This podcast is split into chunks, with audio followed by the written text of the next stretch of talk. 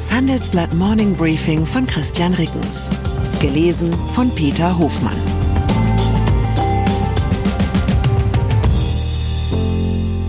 Guten Morgen allerseits. Heute ist Freitag, der 14. April, und das sind unsere Themen. Wie Indiens Aufstieg die Welt verändern wird. FBI verhaftet angeblichen Drahtzieher der Ukraine-Leaks. Inverse Zinskurve kündigt US-Rezession an. Nach einer kurzen Unterbrechung geht es gleich weiter. Bleiben Sie dran. ChatGPT und andere Technologien verändern unsere Arbeitswelt rasant. Bei der Veranstaltung Work in Progress diskutieren wir in der Handelsblatt Media Group die Zukunft des Arbeitsmarktes, HR-Trends, KI, mentale Gesundheit und neue Leadership-Perspektiven. Sei am 13. und 14. Juni in Düsseldorf oder virtuell dabei und melde dich jetzt an unter work-progress.de. Indien. Nichts hat das Gesicht der Welt im 21. Jahrhundert so sehr verändert wie der Aufstieg Chinas.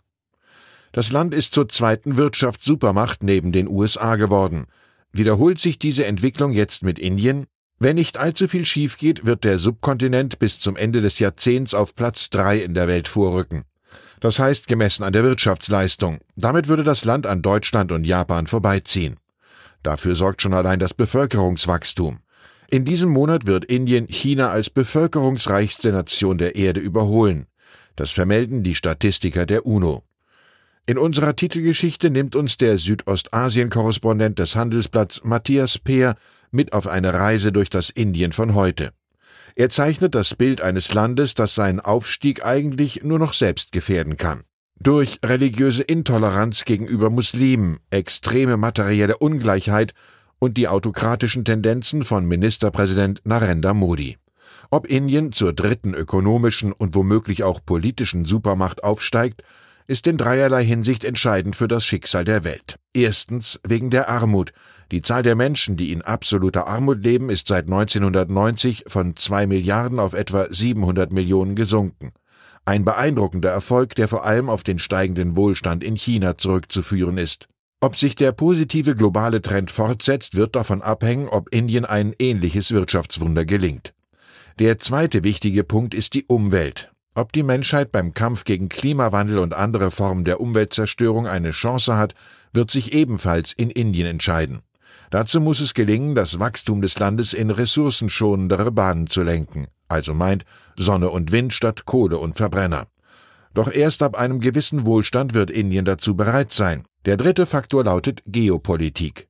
Indien ist zwar keineswegs der natürliche Verbündete, als den der Westen das Land gerne sieht, dennoch ein starkes Indien als dritter globaler Machtblock könnte den Einfluss Chinas begrenzen. Und es könnte westlichen Unternehmen auf Jahrzehnte hinaus einen attraktiven Absatzmarkt sichern. Die indische Entwicklungsökonomin Yayati Ghosh bringt das dritte Thema im Handelsblatt-Interview so auf den Punkt. Zitat der Westen ist auf Indien angewiesen, wegen China und weil Indien einen potenziell riesigen Absatzmarkt bietet. Die Regierung in Neu-Delhi nutzt das aus. Zitat Ende. Leaks. Die US-Bundespolizei FBI hat im Zusammenhang mit den online kursierenden US-Geheimdokumenten zum Ukraine-Krieg ein Mitglied der Nationalgarde festgenommen. Die Ermittler gehen offenbar davon aus, dass der Nationalgardist eine Chatgruppe auf der bei Videospielern beliebten Plattform Discord geleitet habe. In der sollen die Dokumente gepostet worden sein. Sie enthalten unter anderem Details zur Einschätzung der US-Regierung zum Ukraine-Krieg sowie zu einem angeblichen Führungsstreit im Kreml. Sanktionen. Ganz sicher keine Geheiminformation ist, dass die Russland-Sanktionen des Westens nicht so wirken, wie sie sollten. Der US-Wirtschaftswissenschaftler Kenneth Rogoff bringt in einem Gastbeitrag für das Handelsblatt nun eine brisante Verschärfung ins Spiel. Er nennt sogenannte Sekundärsanktionen gegen Drittländer, die weiterhin mit Russland Handel treiben. Das sind etwa China oder Indien. Noch hält Rogoff die Risiken einer solchen Eskalation für zu groß, aber er fordert sie für den Fall, dass Russland in der Ukraine Atomwaffen einsetzt. Zinsen. In Ökonomiekreisen lösen sie ähnlichen Schrecken aus wie das Zeichen des Leibhaftigen in einem Priesterseminar, die inverse Zinskurve. Das ist, wenn kurzfristige Anleihen mehr Rendite abwerfen als langfristige. Und das gilt als sicheres Zeichen, dass die finsteren Reiter der Rezession herannahen. Momentan ist es in den USA wieder soweit. Zweijährige US-Staatsanleihen bringen rund ein halbes Prozent mehr Rendite als zehnjährige. Das bedeutet, dass die Anleger mittelfristig mit fallenden Zinsen rechnen. Das ist typischerweise in einer wirtschaftlichen Schwächephase der Fall. Unser Finanzredakteur Leonidas Exuzidis hat sich die verblüffende historische Prognosekraft der inversen Zinskurve für die USA angeschaut. Dort ist vor jeder Rezession seit 1960 eine Inversion der Zinskurve zu beobachten gewesen. Auf nahezu jede invertierte Zinskurve wiederum ist eine Rezession innerhalb der nächsten 24 Monate gefolgt. Lediglich 1967 ist das nicht der Fall gewesen. Das ist kein Grund zum Erschrecken, aber womöglich ist es ein Anlass, sein Wertpapierdepot auf Sturmfestigkeit zu überprüfen. Axel Springer. Und dann ist da noch der Vorstandschef der Axel Springer SE, Matthias Döpfner. Dessen gesammelte Nachrichten wurden an andere Springer-Führungskräfte der Zeit zugespielt. Als wörtlich eruptiv dahingeworfen in männerbündlerischer Uns gehört die Weltprosa bezeichnet Senior Editor Hans-Jürgen Jakobs die döpfnerischen Ergüsse in unserem Leitartikel. Hier folgt ein Lesebeispiel. Zitat. Die Ossis sind entweder Kommunisten oder Faschisten, dazwischen tun sie es nicht. Eklig.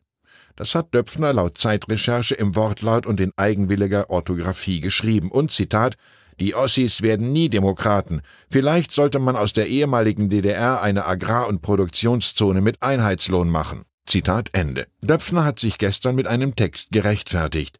Der wurde im Springer Intranet veröffentlicht. Ich habe keinerlei Vorurteile gegen Menschen aus dem Osten Deutschlands, zitiert der Spiegel aus diesem Schreiben. Zitat aber ich bin seit Jahrzehnten enttäuscht und besorgt, dass nicht wenige Wähler in den neuen Bundesländern von ganz links nach ganz rechts geschwenkt sind. Der Erfolg der AfD beunruhigt mich. Zitat Ende. Na, das klingt doch gleich viel netter. Allerdings findet sich eine andere Döpfner Erkenntnis nahezu eins zu eins ausgerechnet im Bundestagswahlprogramm der AfD wieder, nämlich die Einlassung des promovierten Musikwissenschaftlers zum Klimawandel. Im Wortlaut heißt es wie folgt Umweltpolitik, ich bin sehr für den Klimawandel. Zivilisationsphasen der Wärme waren immer erfolgreicher als solche der Kälte. Zur Abkühlung der Gemüter, ein Plagiatsvorwurf steht nicht im Raum. Döpfner war eher da mit der Idee als die AfD. Ich entlasse Sie ins nahende Wochenende mit dem ultimativen Handelsblatt Karrieretipp. Wann immer Sie etwas elektronisch verschicken möchten, das Sie nicht schlüssig erklären könnten, sollte es das Licht der Öffentlichkeit erblicken, drücken Sie auf Löschen statt auf Senden. Herzliche Grüße, Ihr Christian Rickens. Zur aktuellen Lage in der Ukraine. Bundesregierung genehmigt Lieferung von polnischen MiG-29 Kampfjets. Polen hat der Ukraine bereits MiG-29 aus eigenen Beständen überlassen. Nun will die Regierung in Warschau auch Flugzeuge liefern, die von der Nationalen Volksarmee der DDR stammen. Russisches Gericht lehnt Einfrieren von VW-Vermögenswerten ab. Der frühere VW-Partner GAZ hat den deutschen Autobauer auf Schadenersatz verklagt. Ein Gericht hat nun zunächst das Einfrieren von Vermögenswerten abgewiesen. Weitere Nachrichten finden Sie fortlaufend auf handelsblatt.com/Ukraine. Wie navigieren Deutschlands Top-Vorständinnen durch die aktuell schwierigen Zeiten? Hören Sie es selbst bei der Female All-Star Boardroom Session am 14. Mai. Mit dabei Maria Ferraro von Siemens Energy, Viktoria Osatnek von E.ON, Sopna Suri von RWE Generation und Antje von Dewitz von Vaude. Wir sprechen mit Ihnen über die Stärkung der Wirtschaft, das politische Klima und die geopolitischen Krisen. Seien Sie dabei, femaleallstarboard.de.